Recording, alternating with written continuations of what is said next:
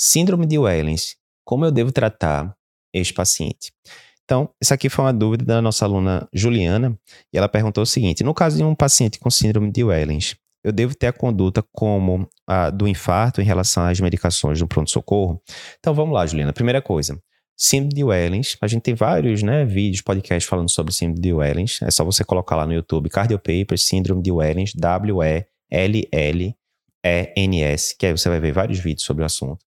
Mas é um tipo de síndrome coronariana aguda muito particular, descrita ali no começo da década de 80, em que os pacientes têm um padrão de eletro muito típico, né? Muitas vezes com onda T que a gente chama plus-minus, ou seja, ela é positiva e depois negativa, ou pode ser ondas T negativas, profundas, simétricas, enfim.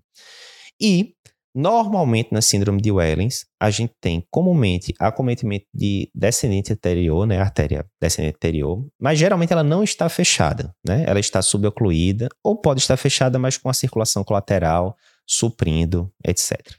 Então, primeira coisa importante, como geralmente a artéria não está fechada, você não vai tratar esse paciente como um infarto com supra. Por exemplo, você não deve trombolizar paciente com síndrome de Wellens. Por quê? Porque trombolítico é, é, é benéfico nos pacientes que estão com a artéria fechada. A maioria dos pacientes com Ellens não estão com a artéria fechada, então você não deve trombolizar, primeira coisa. Mas como é que eu vou manejar esses pacientes, Eduardo? A tendência é você manejar esses pacientes como uma síndrome coronariana aguda, sem supra, de alto risco, né? Existe discussão se você vai mandar esse paciente para CAT de emergência. Algumas pessoas acham que você deveria mandar para CAT o mais rápido possível. Outros grupos acham que não, você mandando ali nas primeiras 24 horas, tá tranquilo.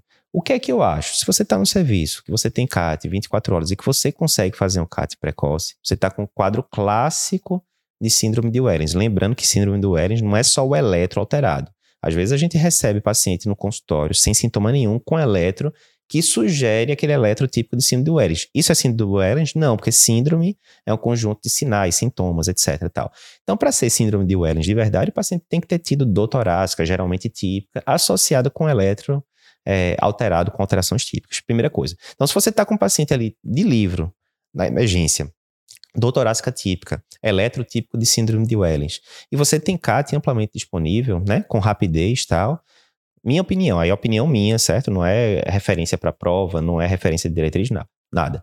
Opinião minha, manda esse CAT, é, paciente para CAT, o mais breve possível, porque com frequência, e mais uma vez a gente está dizendo que tem que ter rigor para dar o diagnóstico, você tem que estar tá seguro, tem que saber reconhecer o padrão de síndrome de Wellens. No curso de eletro a gente tem uma aula só sobre síndrome de Wellens, bem detalhada. Então, se você está muito seguro que aquilo ali é uma síndrome de Wellens, manda esse paciente para CAT, o mais rápido que você puder, porque comumente você vai encontrar lesões suboclusivas feias ali em descendente anterior, muitas vezes descendente anterior proximal, né, que são lesões que têm um alto risco de, de evoluir mal. No trabalho original lá de Wellens, os pacientes chegavam com esse padrão e uma parte ia para cateterismo precoce e uma vez detectada lesão, né, iam para cirurgia de revascularização, na época quase não se fazia angioplastia, né, era 1982 que o trabalho foi publicado primeira angioplastia foi ali no final da década de 70, sem stent e tal.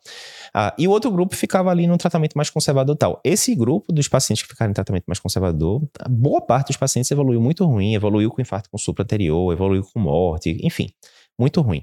Então, manda esse paciente precocemente. E aí, as medicações vai depender muito disso, né? Se você está ali num paciente que você chegou com síndrome de Wellens, óbvio, você vai fazer aspirina, heparina, aquelas coisas todas.